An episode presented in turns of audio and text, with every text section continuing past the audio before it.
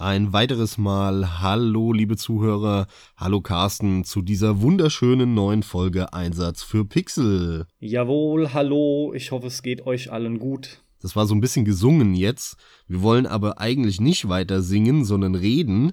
Und zwar über das Thema, ihr habt es schon gelesen, Serien, wo wir schon lange nichts mehr von gehört haben, wo wir auf Nachfolger warten oder wo wir eigentlich den Nachfolger schon total abgeschrieben haben, aber gern einen hätten.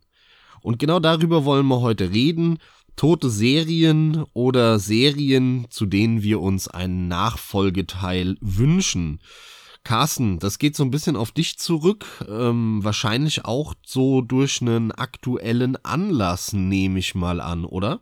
Ja, vollkommen richtig. Und zwar ist der aktuelle Anlass ganz einfach der, mir geht zwar immer mal wieder durch den Kopf, schade, dass es von der Serie nichts mehr gibt. Man hört davon nichts mehr, von jenem kriegt man nichts mehr mit, etc. Ist klar, kennt jeder, hat mit Sicherheit jeder mindestens ein, zwei, drei seiner favorisierten Serien, die er schmerzlichst vermisst. Aktuell ist es wieder einmal Burnout in der Form aktuell, weil wir gerade von Three Fields Entertainment Dangerous Driving bekommen haben. Wir haben uns tatsächlich noch nicht drüber unterhalten. Deshalb die Frage, die wahrscheinlich überflüssig ist. Du hast es selbstverständlich mitbekommen, ja? Ja gut, mit, mitbekommen habe ich das schon. Ähm, Dangerous Driving, das neue Burnout in fetten Anführungszeichen, sind halt ein paar Leute, die bei Burnout mitgearbeitet haben, damals bei Criterion dran beteiligt und wollten so ein bisschen so einen geistigen Nachfolger machen. Der kam jetzt vor ein paar Tagen raus und leider kam der wohl nicht so gut weg in der Presse. Das habe ich noch mitbekommen. Aber ich persönlich kann dazu ehrlich gesagt gar nichts sagen. Ich habe das noch nicht gespielt und so. Es sieht ganz cool aus. Ich will's mal ähm, zocken, auch wenn die Bewertungen nicht so cool sind. Ich glaube, dass das einer der Titel sein könnte, wo die Wertungen zu niedrig sind.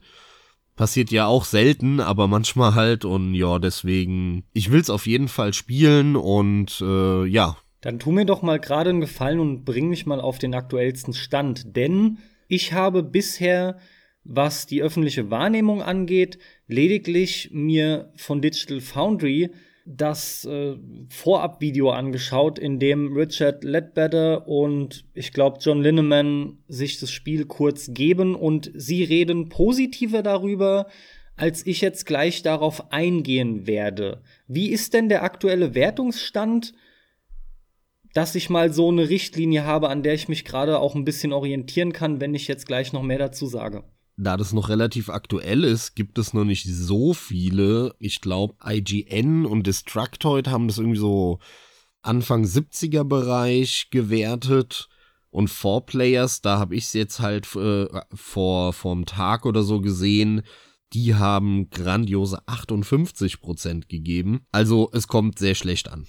Ja, tatsächlich kann ich all diesen Wertungen soweit erstmal zustimmen. Selbst diese harten, gefühlt harten Klatsche von Four Players.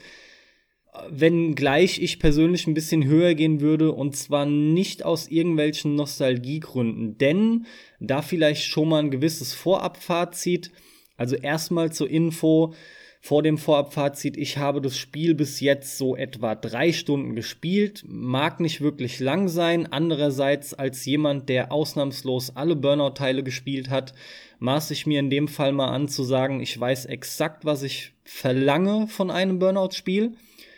Was ich hier in diesen drei Stunden erkenne, ist eine absolute Glanzleistung, dass sieben Leute ein extrem ähnliches Gefühl reproduziert haben, aber an allen Ecken und Kanten merkst du ab den ersten zehn Sekunden oder lass mich sagen, ab dem ersten Drift, den du vornimmst, Pad in die Hand, ab geht's, erste Kurve kommt und du merkst sofort, ja, das soll es sein, aber es ist es nicht. Und zwar ist hier einfach das Schlagwort Feinschliff. Das Spiel sieht im Großen und Ganzen verdammt ähnlich aus wie diese Teile. Ich glaube, die Optik ist das, was mich noch am meisten daran erinnert.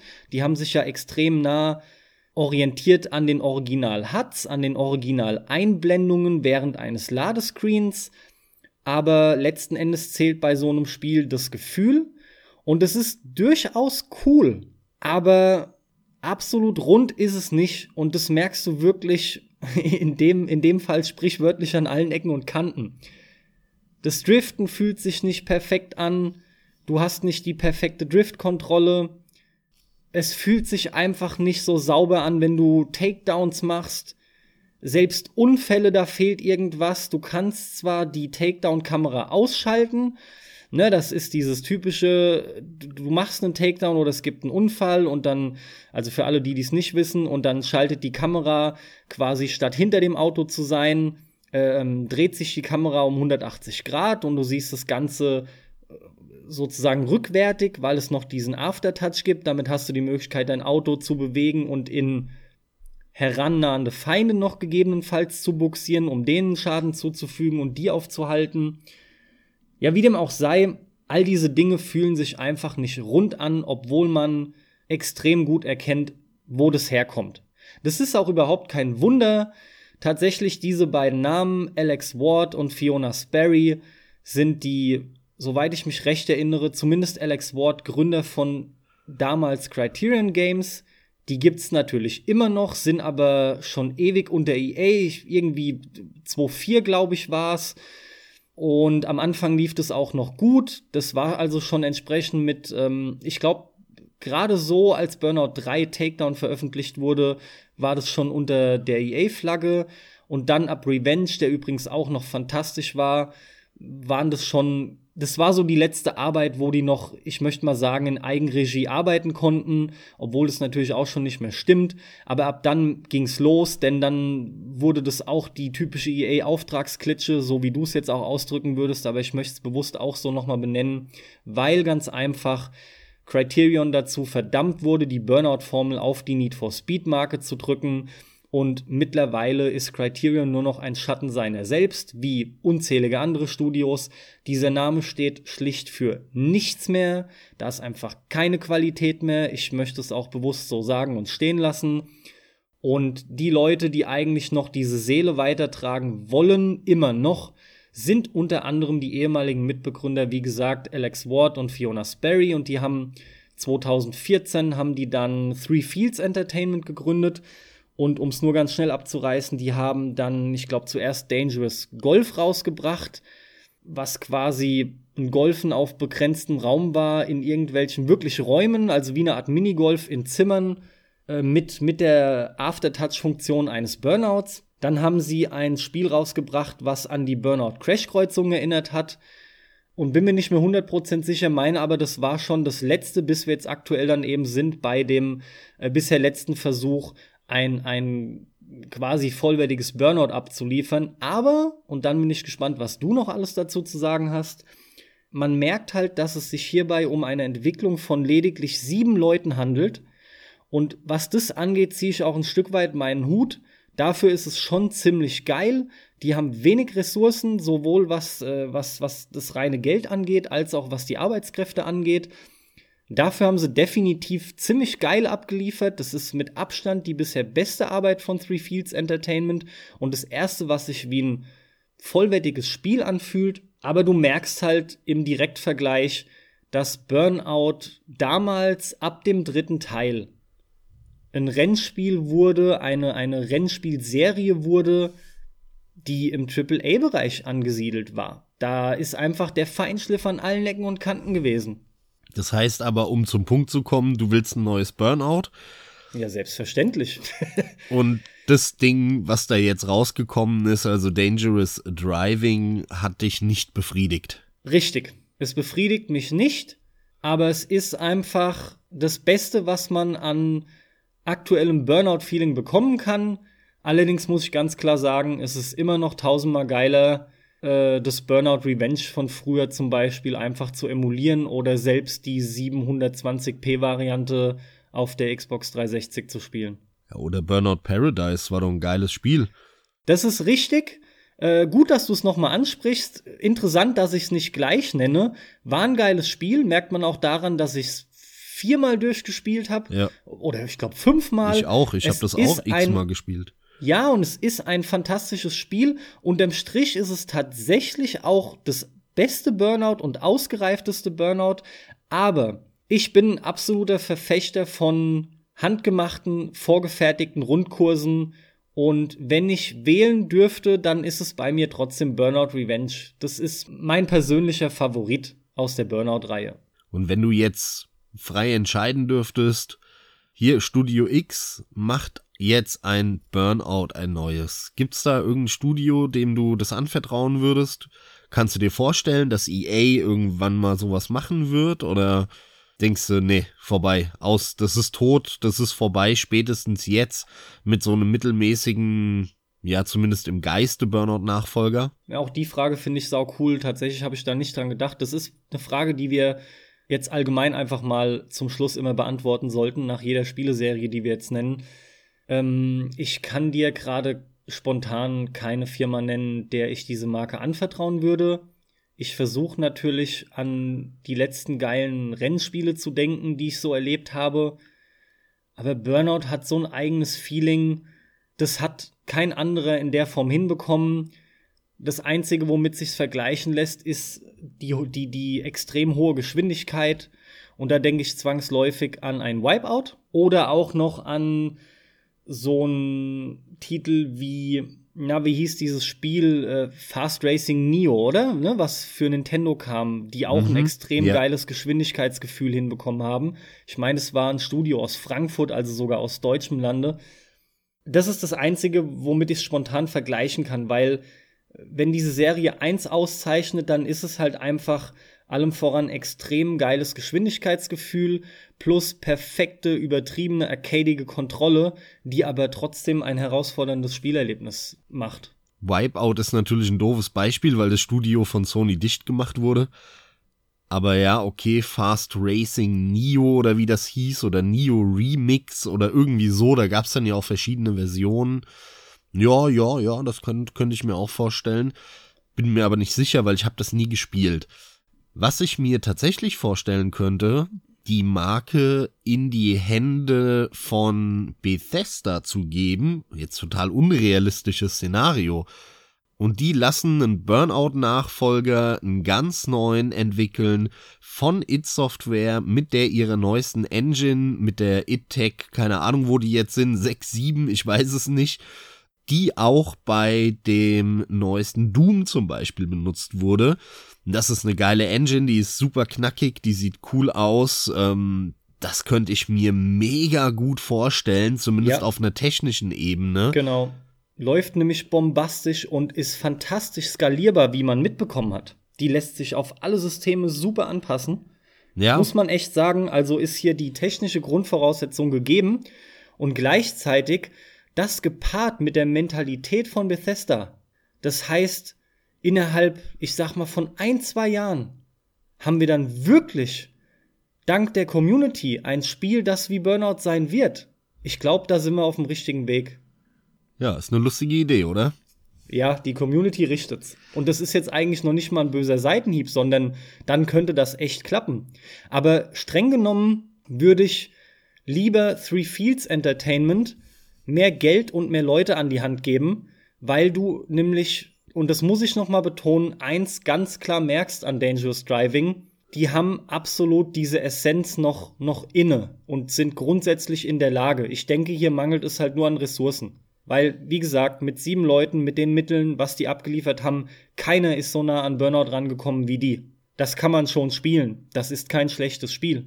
Absolut nicht. Gut. Aber ja, ist definitiv eine der Serien, denen ich mit am allermeisten hinterherheule. Das ist so schade. Generell finde ich, müsste es mehr Arcade Racer geben, die vor allem sich auch mehr trauen und mal wieder mehr Dinge irgendwie ein bisschen verändern, anders machen im allgemeinen Sinne. Da ist mir zu, da ist mir zu viel Stillstand. Aber gut, kommen wir doch mal dann zu einer Serie von dir, denn die erste Viertelstunde ist schon mal abgedeckt. Jawohl. Und zwar möchte ich in den Raum werfen eine Serie, zu der du vielleicht nicht so viel sagen kannst. Aber wenn ich es etwas erläutere, verstehst du genau, warum ich diese Serie vorschlage. Und zwar möchte ich über Gabriel Knight reden. Und zwar ging mir durch den Kopf, Gabriel Knight, für die, die das nicht kennen, ist eine Adventure, Point-and-Click-Adventure-Serie deren Reiz es war, dass ähm, dieser Gabriel Knight im Vordergrund stand, das war der Protagonist, und mit jedem der drei Teile, die es gab, hat man das Thema gewechselt. Und es war immer ein mystisches Gruselthema irgendwie. In Teil 1 ging es um Voodoo, in New Orleans von den äh, Schwarzen, die da hinge äh, als Sklaven hingekommen sind, ne? die haben ihre Voodoo-Religion mitgebracht und äh, den Geisterkult und so weiter und darum ging der erste Teil. Der zweite Teil, da ging es um Werwölfe in Deutschland der auch kein klassisches Point-and-Click-Adventure war wie ein äh, Monkey Island zum Beispiel oder so, sondern das war die Zeit von den Full-Motion-Video-Geschichten, die CD war neu, da hat man so eine Art interaktiver Film draus gemacht. Und Teil 3 war, hatte dann eine 3D-Engine Ende der 90er, da ging es dann um Vampire, ich glaube, das hat in Frankreich gespielt und äh, ja, wie gesagt, das hat, war das erste mit einer 3D-Engine. Und daran sieht man, die waren sehr experimentierfreudig mit dieser Serie. Es hatte immer ein anderes Thema, damit auch ein sehr anderes Setting in einem anderen Land und so weiter. Und sie haben jedes Mal mit jedem Teil technisch etwas Neues ausprobiert. Am Anfang eben dieses klassische ähm, Point-and-Click-Adventure, wie halt auch damals die LucasArts-Spiele waren, dann so ein Full-Motion-Video-Ding und dann ein modernes 3D-Spiel zu der Zeit. Und ich würde unglaublich gerne diese Serie weiterhin sehen, denn jetzt mit den Möglichkeiten, die man heute hat, wieder zum Beispiel ein unglaublich schön gezeichnetes klassisches Point-and-Click-Adventure zu machen. Geil, was du da für Möglichkeiten hättest. Oder mach doch so eine Art Telltale-Spiel draus in 3D mit vielen wichtigen Entscheidungen und weniger Rätseln. Könnte man auch machen. Es gibt noch so viele gruselmystische Themen, die man abhandeln könnte. Von ähm, klassischen ähm, Burggespenstern, über Aliens und da, da gibt's so viel, irgendwelche asiatischen Geister, dann könnte man einen Teil in Asien spielen lassen.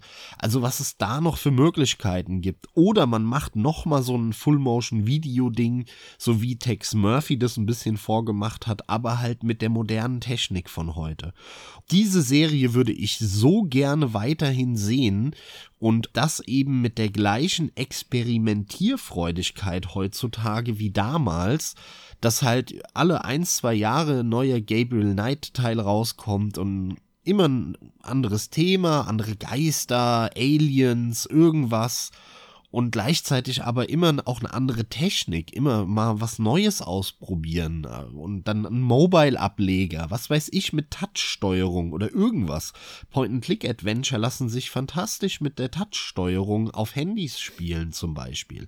Da gibt's ganz viele Möglichkeiten und deswegen wünsche ich mir an allererster Stelle, wenn es um diese toten Serien geht, dass Gabriel Knight weitergeführt wird. Tatsächlich kann ich mir das von dir beschriebene auch richtig geil vorstellen. Ich muss da auch direkt an John Sinclair denken. Jetzt müsstest du mir beantworten, inwiefern das vielleicht ein bisschen ähnlich ist, denn auf mich wirkt es ähnlich. Ich habe aber bisher an Berührungspunkten, was, was diese Spielereihe angeht, lediglich den ersten Teil so für eine halbe, dreiviertel Stunde angespielt und tatsächlich sogar mehr vom zweiten Teil mitbekommen, weil der bei Spiele mit Bart war es, glaube ich, ne, unter anderem behandelt wurde, du mir das gezeigt hast und der halt auch so als, naja, ich sag mal so, Komödiantenstadel ein bisschen gilt, ne, ist sowieso bayerisch, entsprechend passt es dann ja, ist halt auch sehr humoristisch, wenn vielleicht sogar ungewollt, was ich aber nicht unbedingt glaube. Also ja, grundsätzlich finde ich die Idee richtig geil, wenn man hingeht, nimmt diese Marke und so böse es jetzt erstmal klingt, frühstückt dann alle gängigen spirituellen und übernatürlichen Wesen ab, weil da einfach so viel geiles Potenzial drin ist. Also ich wäre dafür absolut zu haben. Ja, John Sinclair ist so, naja, der Vergleich. Denn John Sinclair ist ja so aus dieser Polizisten-Richtung gedacht, ne? Ja. Und Gabriel Knight ist eigentlich nur irgendein dahergelaufener Lully, der auch eher ein bisschen doof ist. So der Otto Normalo, äh, nicht sehr clever, der aber das Glück hat, Glück in Anführungszeichen, von dieser Ritterfamilie abzustammen. Und die war in der Geschichte dafür verantwortlich, dass solche übernatürlichen Phänomene bekämpft werden. Und er ist natürlich jetzt ein Nachfahre davon und deswegen hat er da so eine besondere Fähigkeit. Also die Figur ist alles, ist eher so ein bisschen übernatürlich. Der Vergleich stimmt halt nicht ganz, weil Gabriel Knight halt so der Klischee-Ami ist, so ein bisschen, ne? John Sinclair ist schon sehr europäisch, auch die Figur. Aber vom, vom, von diesem mystischen Faktor her könnte man es vergleichen, ja, das ist ähnlich. Ja, genau, und die, in die Richtung drängt es mich dann auch ein Stück weit. Wenn man natürlich auf dem Humor steht, dann ist es sicherlich die eine Herangehensweise und dann befinden wir uns ja dann wohl im Gabriel Knight-Sektor. Nein, nein, nein, nein, nein, nein, nein, nein, nein. Gabriel Humor Knight 1 und auch Teil 3 waren überhaupt nicht lustig. Nur Teil 2 ähm, hatte diese ungewollte Komik oder diesen ungewollten Witz, weil es halt mit echten Schauspielern war. Also, also ich glaube tatsächlich okay. oder bin mir sehr, sehr sicher, dass die das nicht wollten. Die wollten das eigentlich sehr ernst rüberbringen und nicht witzig. Es ist aber total witzig geworden und der beste Teil von allen dreien äh, durch diese Filmeinlagen meiner Meinung nach. Aber darüber lässt sich streiten, ja. Aber das ist eigentlich nicht witzig gedacht. Okay, gut, dann muss ich ganz klar sagen, ich muss mir die Spiele einfach mal irgendwann zu Gemüte führen. Von meiner Idee her würde ich lieber das europäische Setting bevorzugen. Ich finde, das eignet sich fantastisch für dieses mystische und unheimliche. Und ich sehe dann in dem Fall am liebsten eine Art John Sinclair-Spiel, so wie du es beschrieben hast, was immer wieder sich neuen Themen einfach widmet. Aber nichtsdestotrotz eignet sich die Marke, von der man einfach nichts mehr hört, nämlich Gabriel Knight, genau dafür. Das meine ich korrekt rausgehört zu haben. Ja, und vor allem das halt auch mit, mit äh, verschiedenen Techniken mal 3D, mal 2D, mal Videos, mal nicht Videos, das kann man ja weitermachen. Jetzt halt mal ein VR-Spiel, mal äh, irgendeinen Nintendo Switch irgendwas Spiel mit dieser Asymmetrie, die man vielleicht reinbringen könnte, wie bei der Wii U. Ich weiß es nicht. Also ja, also einfach auch ein bisschen technisch und vom Genre her dann versuchen zu spielen und immer mal was anderes machen. Zwar alles irgendwie ein Adventure, aber immer mal auch was anderes. Und das fände ich geil, wenn das mal wieder so ist, weil wenn du die Serien von heute anguckst, ein Call of Duty, ah ja, das ist halt ein 3D-Shooter, ein Ego-Shooter und es bleibt auch auch ein 3D-Ego-Shooter. Und, und selbst wenn der Teil 40 rauskommt, das wird wahrscheinlich kein, keine Ahnung, kein, kein Doom mehr werden. Ja, ähm, was, was so zweidimensional auf einmal ist. Ähm, also, muss ich mich korrigieren. Doom ist natürlich, ist ja so ein komischer Mix aus 2D und 3D, ja. Aber du weißt, worauf ich hinaus will. Ja. Das ähm, wird es mit Sicherheit nicht, nicht mehr werden. Und ja, genau das war halt das Geile irgendwie an Gabriel Knight. Aber was hast du denn noch so schön auf deiner Liste stehen? Etliche Titel und in gewisser Weise möchte ich mich immer wieder dahin zwingen, Titel zu nehmen, die nicht so Riesenserien sind und denk mir, Mensch, das ist eigentlich vielleicht interessanter, weil man halt über Serien redet, die vielleicht nicht gerade jeder kennt, Allerdings ist da schon der Knackpunkt, eine Serie entsprechend viele Nachfolger nach sich gezogen, die bringt es schon zwangsläufig mit, sprich die Bekanntheit. Nicht ohne Grund gibt es ja viele Titel davon und es zieht sich über einen längeren Zeitraum. Und ich komme einfach nicht umhin, das Ganze hier auf einer emotionalen Schiene zu halten.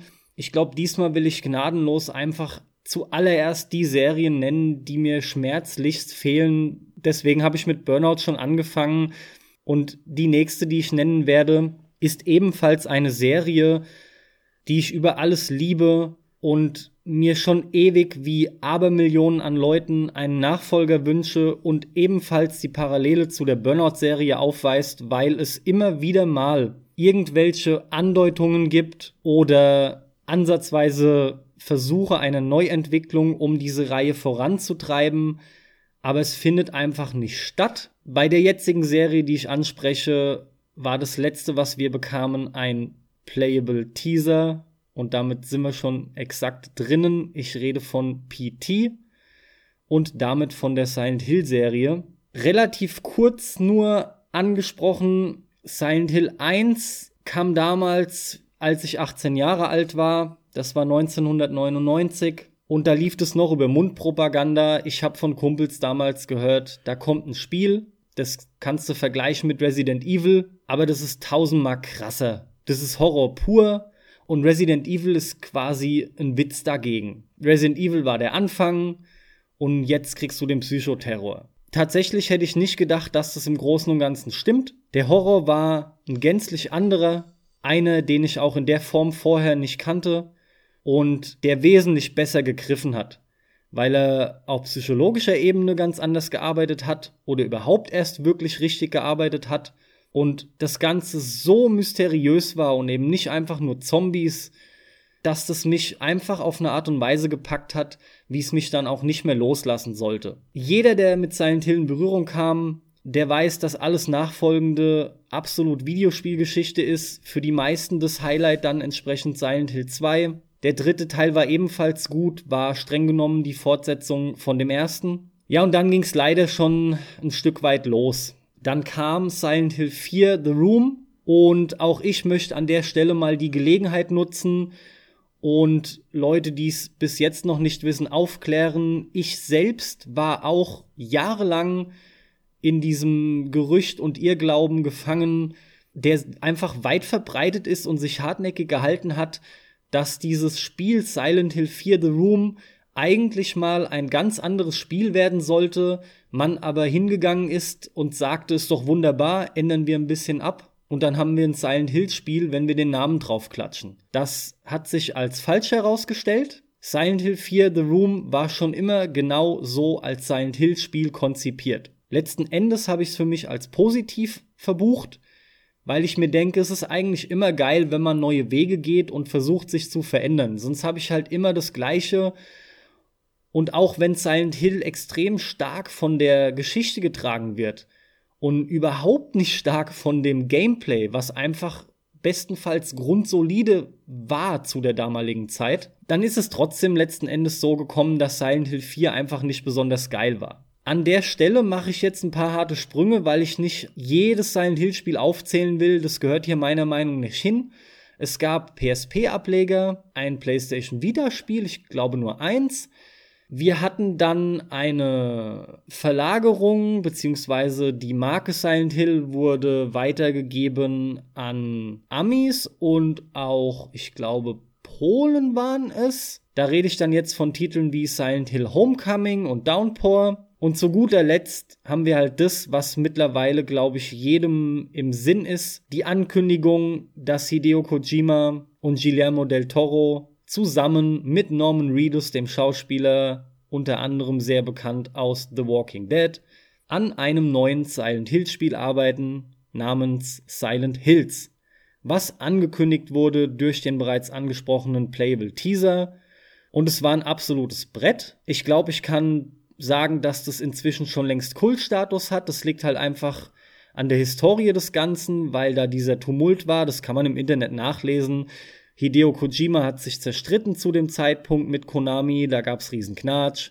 Gehe jetzt nicht detaillierter drauf ein. Und das ganze Projekt wurde letzten Endes eingestampft. Genau das trägt natürlich auch dazu bei, dass PT so einen enormen Push bekommt denn die Kombination, die hier noch zu erwähnen ist, ist die, dass der Streit so weit ausgeufert ist, dass man PT überhaupt nicht mehr bekommt. Und wenn man es irgendwie möchte, kann man sich für zwischen 500 und 1000 Euro auf eBay eine PlayStation 4 ersteigern, auf der dieses Spiel noch installiert ist. Denn ihr könnt es nicht mehr runterladen.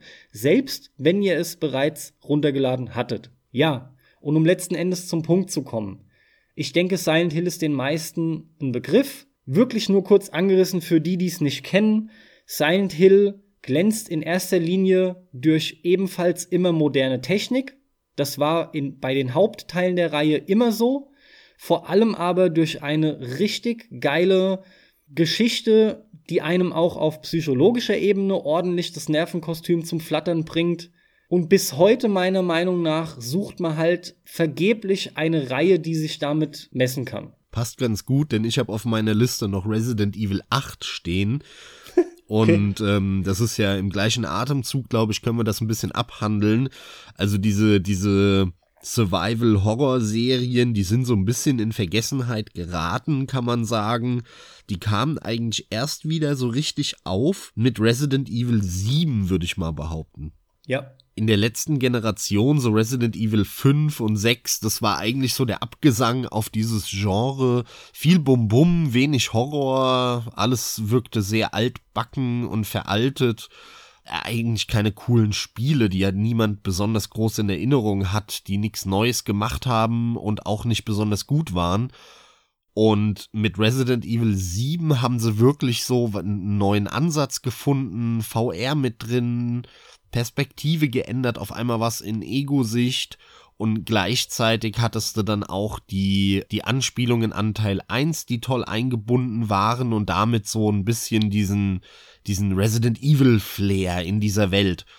Und ich glaube, jetzt muss ich mich kurz äh, sammeln. Äh, PT war vorher. Und das wäre halt interessant äh, gewesen zu sehen, ob mit äh, Silent Hill oder Silent Hills von Hideo Kojima wirklich so ein bisschen das vorweggenommen worden wäre, was jetzt durch Resident Evil 7 passiert ist. Und Capcom hat es ja auch direkt ausgenutzt und hat gesagt, so, jetzt feuern wir nochmal Resident Evil 2 Remake hinterher und mal gucken, was da jetzt noch kommt. Ich bin nämlich echt gespannt auf die Ankündigung von Resident Evil 8, ob sie jetzt wirklich einfach nur so einen hohlen Nachfolger von 7 machen, der wieder ja VR-Unterstützung und vielleicht kündigen sie den ja an mit der PlayStation 5 und sagen hier PlayStation VR 2 exklusiv mit Resident Evil 8. Könnte ich mir vorstellen, dass Capcom da mit Sony so einen Exklusivdeal macht. Oder sie machen so eine Art Resident Evil 2, so klassisch mit Third Person.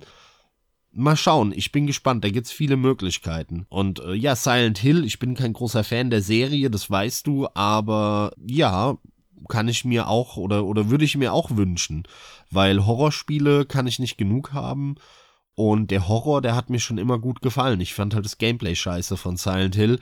Größtenteils von Resident Evil aber auch. Also ein neuer Teil von Silent Hill könnte bei, könnte bei mir auch dazu führen, dass ich äh, endlich mal richtig Spaß hätte mit einem Teil.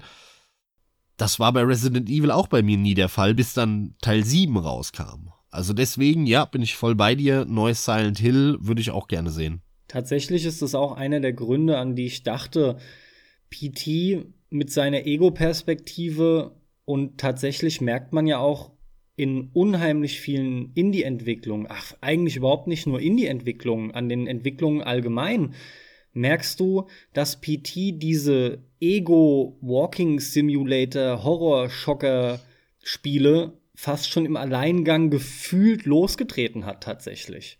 Also was das für einen Impact hatte, ne, das hast du natürlich auch absolut mitbekommen. Und, und, und worauf ich jetzt hinaus wollte, war, dass ich tatsächlich diesmal die Hoffnung hatte, das könnte ein Silent Hill Spiel werden, was so die Essenz noch beinhaltet, aber einen komplett anderen technischen Weg geht und vor allem die Art und Weise, wie dir das Spiel verabreicht wird, ja, wie es halt dargestellt wird, da dachte ich immer schon auch an dich, das könnte jetzt dein Silent Hill werden. Das Projekt Silent Hills. Was halt das, dann nie kam. Das kann gut sein, aber da wäre ich jetzt auch vorsichtig, weil wie das Spiel letztendlich geworden wäre, wissen wir alle nicht und auch so ein Kojima oder die anderen Beteiligten haben echt die Fresse gehalten dazu, muss man sagen. Und zwar bewusst wohl, da hat keiner irgendetwas nur gesagt, wenn es überhaupt schon klar war. Ich meine, der Hideo Kojima ist ja bekannt dafür, dass er die Figur anteasert in dem Film mit dem Trailer Schrägstrich äh, Demo-CD, die du nur bekommst, wenn du das Spiel vorbestellt hast. Das, also der macht ja immer so eine Scheiße. Nur weil der Playable Teaser so ist, das sagt einfach nichts aus über das Spiel. Und ich frage mich bis heute auch, wie wäre denn das Spiel gewesen? Ja, fragt sich jeder und Hät das ist auch begründet. Ja, hätte es da überhaupt eine, irgendeine Überschneidung gegeben? Ich weiß es nicht.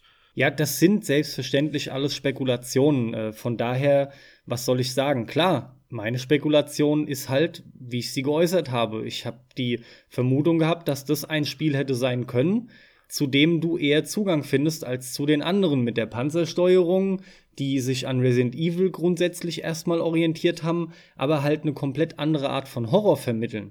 Ja, aber wir wissen ja noch nicht mal, ob diese, dieser Playable Teaser, der ihn als, als Ego oder Ego-Shooter will ich immer sagen, aber aus der Ego-Sicht war. Wir wissen ja noch nicht mal, ob das so gedacht war im Hauptspiel. Oder genau. ob du da wieder Third-Person-Panzersteuerung gehabt hättest. Keine Ahnung, keiner weiß ist zwar, es. Ja. Ist, ist zwar unwahrscheinlich, aber man kann es einfach tatsächlich so nicht ausschließen, weil man nichts weiß, ganz genau, ja. Ja, das macht sie aber auch so schön. Deswegen bleiben diese Dinge einem auch in Erinnerung. PT ist ein Klassiker, wird's auch bleiben. Das ist schon meiner Meinung nach absolut zementiert. Das wird was Besonderes bleiben. Das ist dadurch einfach als Kultobjekt etabliert. Alles klar, dann mache ich mal weiter. Und meine Serie, von der ich gerne einen weiteren Teil sehen würde, darüber haben wir schon häufig gesprochen, Carsten. Mhm. Lass mich überlegen. Yakuza läuft und läuft und läuft und du wirst jetzt bestimmt nicht erwähnen, dass jetzt dieses Detektivspiel kommt in der Yakuza 6 Engine, weil bestimmt geht Yakuza auch irgendwie noch weiter. Dann haben wir noch Vampire the Masquerade Bloodlines und da ist jetzt auch klar, dass ein Nachfolger kommt. Das heißt, deswegen wirst du den wahrscheinlich auch nicht gewählt haben. Genau. Was ich noch auf meiner Liste habe und was ich, woran ich auch an dich denken muss, ist natürlich Half-Life 3. Ja, Aber auch den wirst ja. du jetzt vermutlich nicht nennen, weil was will man da groß sagen, was nicht eh schon überall zu Genüge abgehandelt wurde und durchspekuliert wurde. Ja, Deswegen ganz im Ernst, nein, was ist es denn? Spann uns nicht länger auf die Folter. Ja, ja äh, um nochmal einen Satz zu Half-Life 3 zu verlieren, ähm, ist es ein offenes Geheimnis und das habe ich hier auch an dieser Stelle schon häufig gesagt im Podcast. Ich bin nicht der größte Half-Life-Fan. Half-Life war ein cooles Spiel, damit hatte ich Spaß, aber ich, ähm, für mich ist das nicht der heilige Gral der Videospiele. War es noch nie, wird es auch nie sein. Und ähm, dieses in den Himmel gelobe von Half-Life kann ich nicht ganz verstehen. Wenn überhaupt, dann von Teil 1, weil Teil 1 hatte wirklich äh, einige Sachen neu gemacht, die sehr cool waren. Teil 2 fand ich bei weitem nicht mehr so stark wie Teil 1 zu seiner Zeit. Ähm, da wird ein bisschen viel Tru Trouble drum gemacht. Aber wer weiß, vielleicht äh, macht ja Wealth jetzt endlich Half-Life 3, wo der Epic Store da ist und sich alle Exklusivdeals ähm, abholt mit, mit, seinen, mit seinem Geldspeicher, den, den sie haben durch Fortnite. Ich meine, das können die halt auch nur ein Jahr lang machen, aber wer weiß, irgendwie muss Wealth darauf reagieren und eine Reaktion wäre doch endlich Half-Life 3 anzukündigen, exklusiv bei Steam, oder? Natürlich, und was könnte es Besseres als Grund geben, aus der Not heraus ein Half-Life 3 endlich zu bringen? Ja. Wunderbar, wunderschön, richtig gut. Hey, Half-Life 3 ist gestartet. Ja, also wenn wir ehrlich sind, eigentlich als Notnagel, als Notlösung. Wir haben nie wirklich Bock gehabt, das zu machen. Streng genommen kann man das auch sehen, wenn man überlegt, wie oft sich die Leute verarscht gefühlt haben, wie das mittlerweile mit Memes ausgelutscht wurde. Aber hey, wir dachten uns, jetzt geht's halt nicht mehr anders. Und was haben wir? Wir? Boah, wir haben halt Half-Life. Und wir wussten, wir können es rausbringen. Die Leute werden uns das aus den Händen reißen, egal wie es wird. also ich weiß nicht. Ich fände es traurig, wenn sie es jetzt bringen als Antwort auf den Epic Store. In gewisser Weise halt traurig. Ja, aber ist vorstellbar, finde ich. Ist vorstellbar. Klar, es, es, ist leider Gottes absolut vorstellbar. Es ist nur in meinen Augen der beschissenste Grund, um zu sagen, wir machen das. Äh, zumindest aus der Sicht selbstverständlich dass man es sich ewig wünscht und die einfach dieses Spiel nicht machen wollen. Allem Anschein nach. Ja, die, ja, über ja, die Gründe, ja. Über die Gründe können wir eine ganze Folge machen, das ist klar. Ja, Aber definitiv. die lassen wir mal außen vor. Die dürfte jeder kennen, der sich damit beschäftigt hat. Warum es sein kann, dass man sich da nicht ran traut, benutze ich jetzt äh, bewusst, ja. Aber das Spiel oder die Spieleserie, über die ich reden wollte, ist eine Nintendo-Serie. Und jetzt kommst du drauf, oder? Hm. Spontan nicht. Gib mir mal ein paar Sekunden. Eine Nintendo-Serie. Der letzte nee, Teil du, war, Ich komme leider nicht drauf, denn äh, Metroid Prime 4 ist angekündigt. Ich weiß nicht, was du willst. Ja, scheiß auf Metroid, Alter. oh, bitte, bitte. Ich, mal abgesehen davon, auch, auch an der Stelle, Metroid Prime ist mir egal. Ein richtiges Metroid, da hätte ich schon Bock drauf. Also das würde ich gerne sehen, aber nicht in dieser Kack-Comic-Grafik wieder. Wir in dieser Kack-Nintendo-Engine, sondern mal in, in geiler Grafik. Und das damit meine ich nicht die neueste Technik, sondern einfach ein wunderschönes Spiel. Das kann Nintendo auch mal machen. Aber wenn, dann kommt es wieder in dieser Billo-Klötzchen-Comic-Grafik, in der alle Spiele von denen sind das ist, wird nix. Aber Metroid Prime, sage ich ganz simpel, scheiß drauf. Wenn ein richtiges Metroid, da hätte ich Bock drauf. Aber richtiges nein, es ist Metroid. nicht Metroid, es ist richtiges eine andere Metroid. Serie. Ja, ja, von wegen, ey. Also wir sind ein Explicit-Podcast, von, von daher ein saftiges Fick dich. Ehrlich, ey, richtiges Metroid. Aber nur noch mal zur Erklärung. Du hättest halt gern eines wieder aller Super Metroid, ne? Ein atmosphärisches 2D-Metroid. Ja, oder halt normales wie, wie Metroid. Metroid, das hieß ja nur Metroid damals. Ach Super so, Metroid war dann, dann der ja, Nachfolger gut, oder Fusion gab's dann ja noch. Und wie hieß das andere?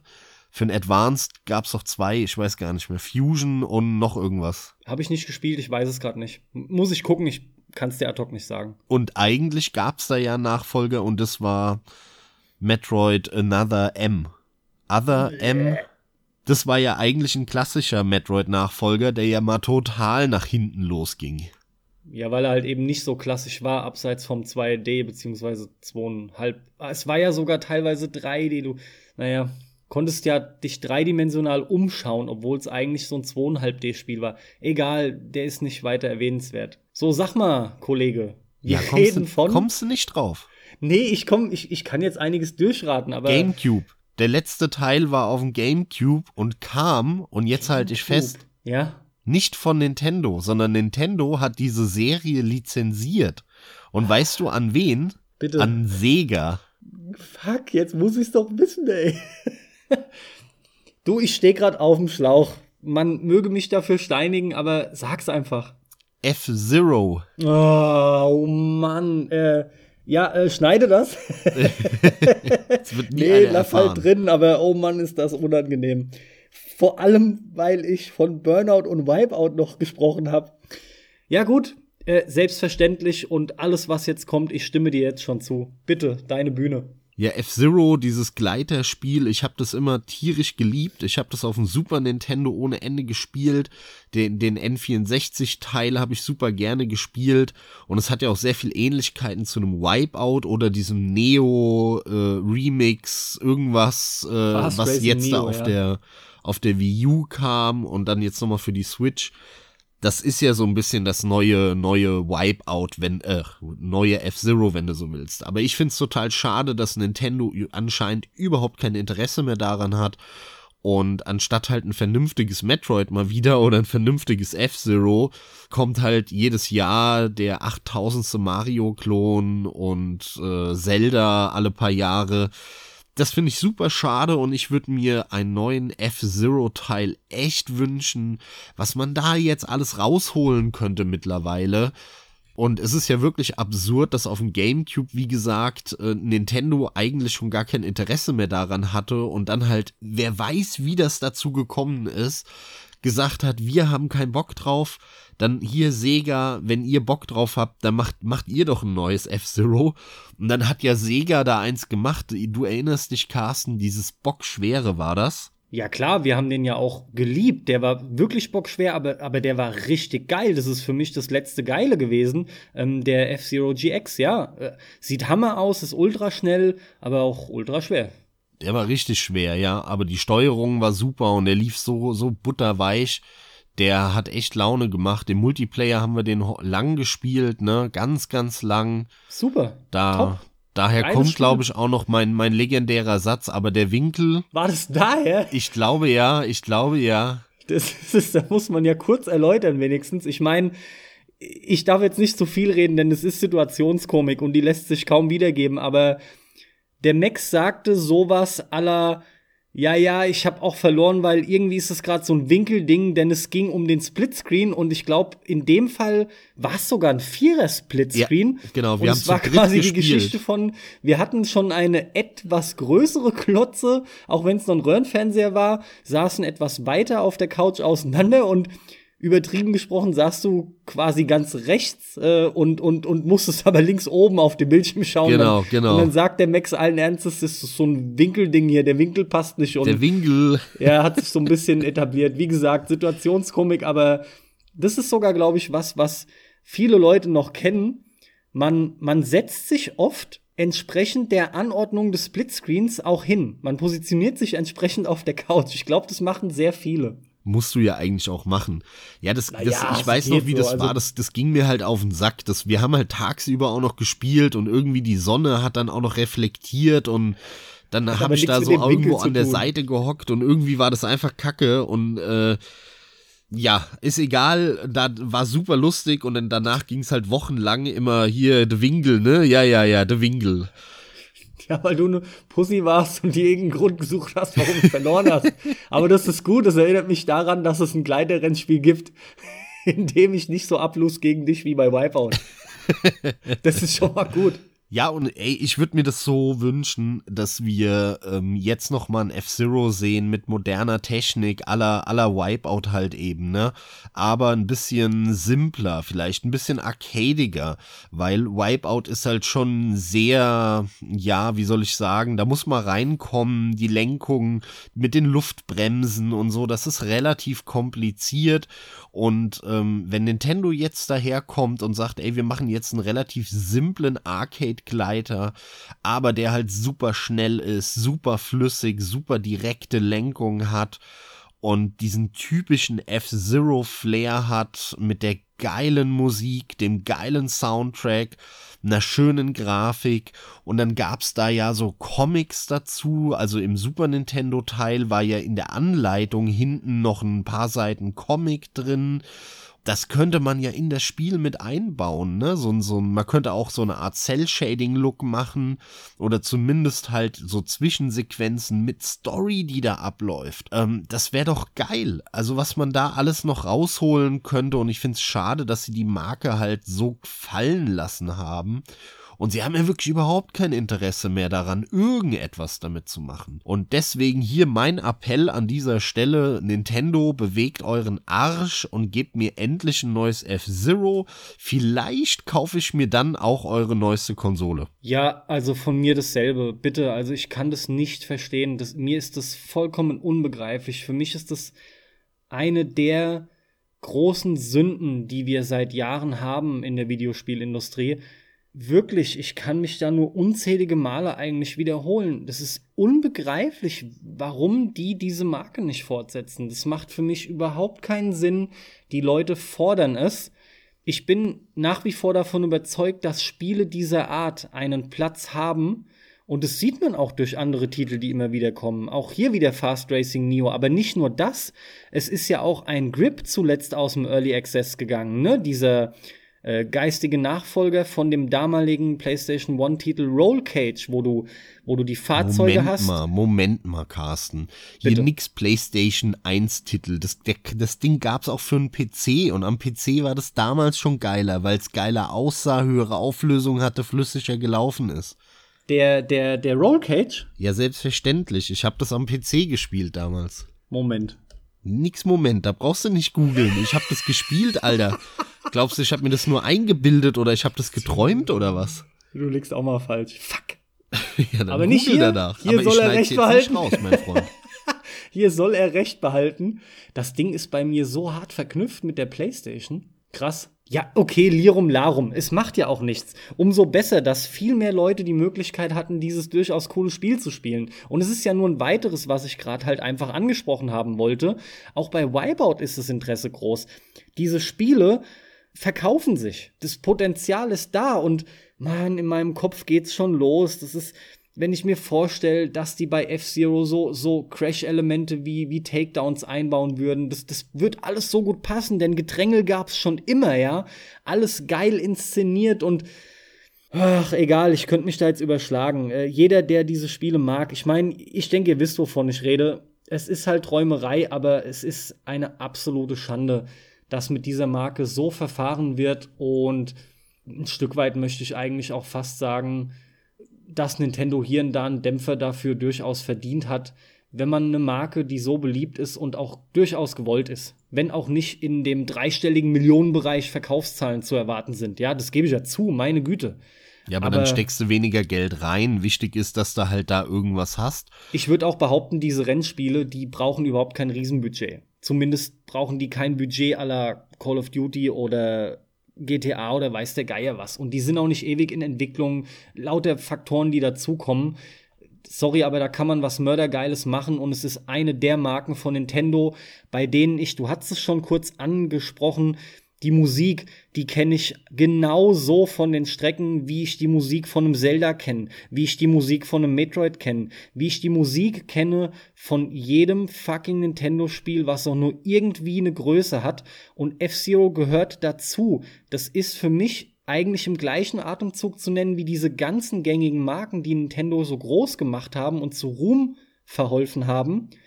Aber F-Zero ist einfach dieses schwarze Schaf, oder dieses, dieses harte Kind, was so stiefmütterlich behandelt wird. Ich finde es zum Kotzen. Vor allem, was ich daran überhaupt nicht verstehe, Nintendo hat ja nun wirklich keinen Teil rausgebracht von F-Zero, der gefloppt ist, was ein finanzielles Grab war. Ja. Ist ja überhaupt nicht der Fall, sondern die haben ähm, auf dem Super Nintendo Premiere, geiles Spiel, lief auch wohl gut. N64 war sehr erfolgreich. N64 F-Zero hat gut verkauft. Ja. Und danach haben sie es aufgegeben. Dann haben sie das lizenziert an Sega, wenig Marketing dafür gemacht.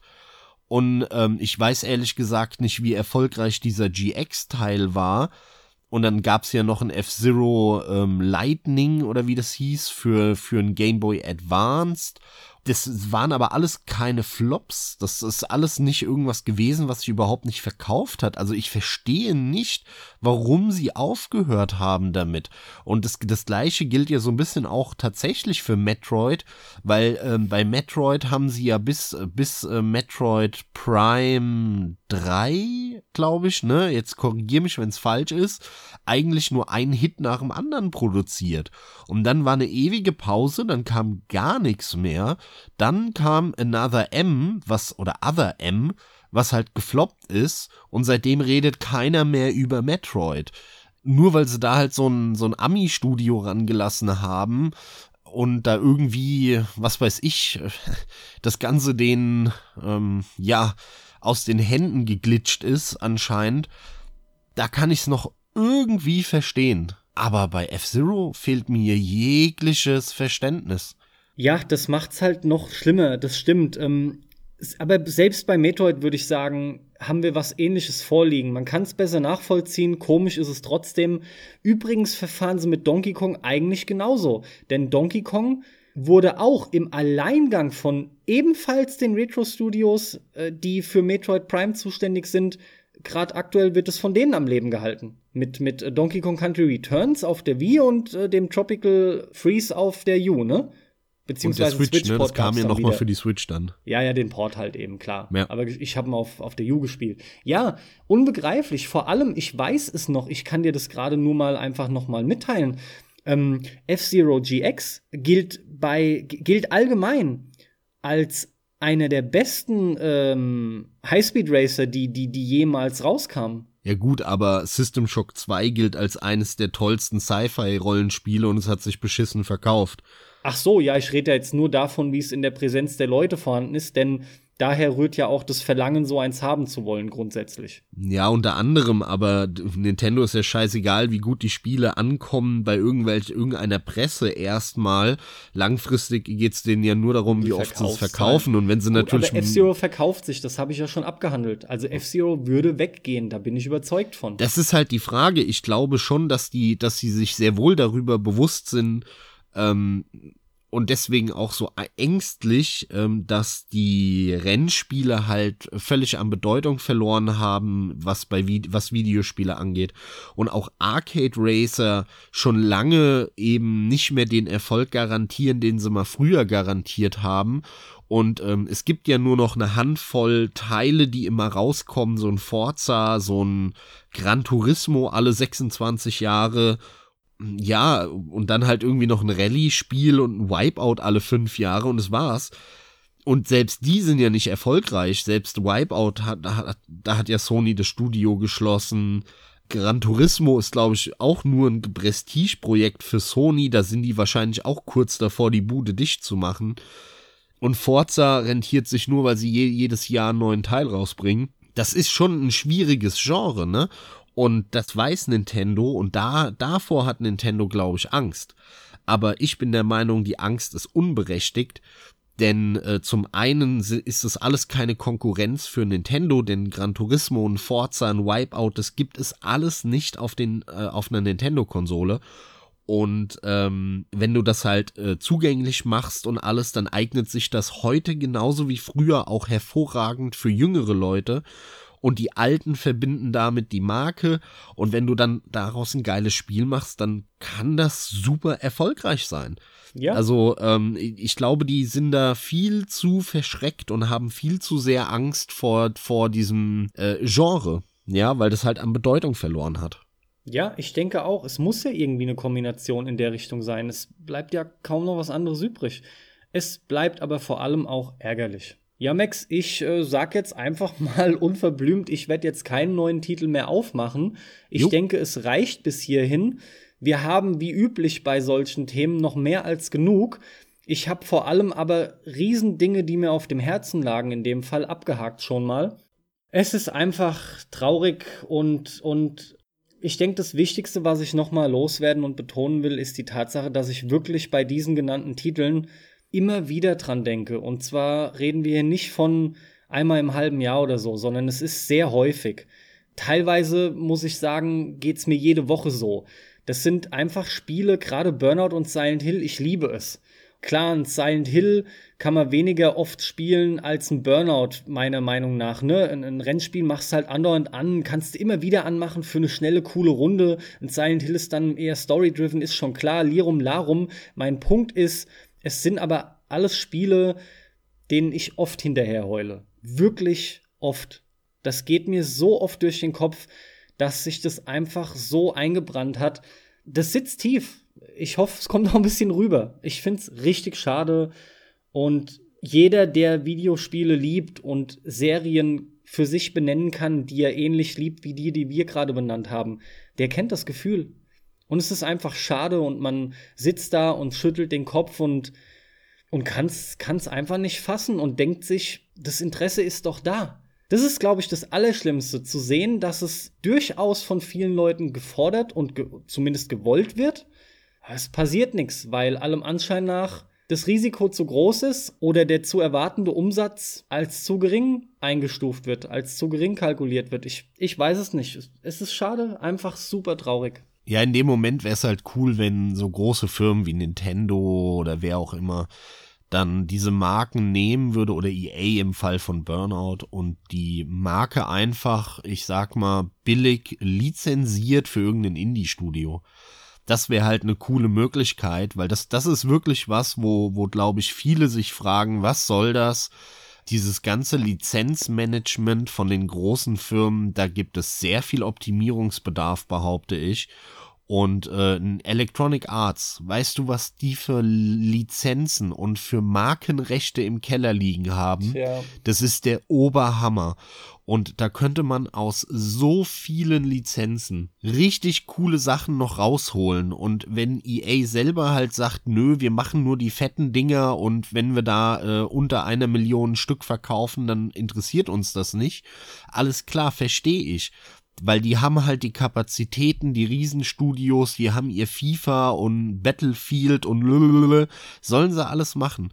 Aber dann haut doch die Marken äh, raus und die Lizenzabteilung ver, verleiht die quasi an andere Studios, die dann für einen entsprechenden Ovolus, äh, eine, eine, eine Beteiligung oder irgendwas ähm, diese Lizenz benutzen dürfen und dann halt entweder Geld bezahlen dafür oder ähm, von den Verkäufen einen Teil abgeben an EA. Das, das würde ja sogar bedeuten für EA, die haben quasi keinen Aufwand. Ich meine, da sitzen zwei Leute, die die bezahlen müssen, die halt mit diesen Lizenzen jonglieren und die an Studios verleihen Dafür haben die eine Gewinnbeteiligung oder eine Umsatzbeteiligung an den Verkäufen von den Indie-Studios, die dann die großen Marken benutzen. Und die, die gut laufen, da haben die ja immer noch die Rechte dran.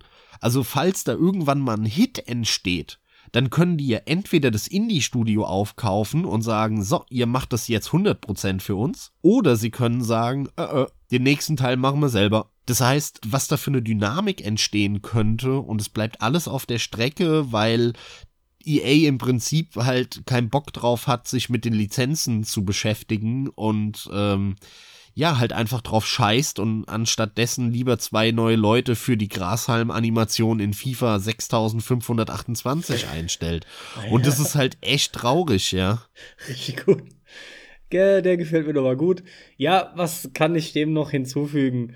Auch das trauen sie sich halt nicht. Es äh, vergammelt im Keller und das macht's umso trauriger es wäre so schön, aber ja, nee, nee, EA will schon selber äh, Marken an die Wand fahren. Also die nehmen sich schon alles gezielt raus. Soll jetzt gar nicht das klassische Bashing sein, aber auch hier wieder keine Ahnung, warum man das nicht macht, wie du es gerade ansprichst. Denn letzten Endes, ich glaube, die haben da gar nicht so viel zu verlieren. Sie geben die Marke ja nicht aus der Hand. Von daher muss ich sagen, es hat mich wieder einmal wirklich gefreut, auch wenn es grundsätzlich ein eher trauriges Thema für mich ist. Wir haben dennoch ein bisschen lachen können, das ist auch gut, denn man muss es immer mit so einem auf der einen Seite lachenden und auf der anderen Seite weinendem Auge betrachten, ne? Ach, ich benutze jetzt mal Plattitüden, wo Licht ist, ist auch Schatten. wo mich das jetzt hinführen soll, weiß ich nicht. Letzten Endes nur in die Abmoderation, die eigentlich dann du übernimmst ich hatte trotzdem Freude, Max. Ich rede immer gern mit dir, das bleibt. Und von daher kann man durchaus diesem über alte Serien sinnieren auch was Positives abgewinnen. Denn wenn auf jeden Fall eins bleibt, was immer schön ist, dann ist es die Erinnerung an den Spaß, den man mit diesen Titeln hatte. Ja, so sieht es aus. Meine Liste ist auch noch lang. Es gibt viele Serien, von denen ich mir einen guten natürlich immer unter der Bedingung guten Nachfolger wünsche. Das heißt, wir werden auch hierzu sicherlich noch einen zweiten Teil machen demnächst. Darauf freue ich mich. Dann geht es leid weiter, Carsten. Ja, dann ist es halt leider so. Was soll ich sagen? Es ist ja okay. Wir wollen es ja auch ansprechen. Du ganz im Ernst, äh, Jetzt, jetzt möchte ich fast den Tatortreiniger zitieren. Ne? Unser Job beginnt da, wo andere Leute sich vor Ekel übergeben. Wir müssen halt dahin gehen, wo es weh tut. Manchmal bleibt es nicht aus. Und mit diesen wundervollen poetischen Worten verabschieden wir euch. Herzlichen Dank fürs Zuhören und bis zum nächsten Mal. Auch von meiner Seite ganz vielen lieben Dank und ganz viel Spaß mit dem, was ihr gerade spielt und vor allem immer dran denken, alte Serien machen noch mehr Spaß, als man oft glaubt. Man muss ihnen nur die Chance geben. Von daher, macht's gut und viel Spaß beim Zocken. Wir hören uns, seid auch beim nächsten Mal wieder dabei. Ciao.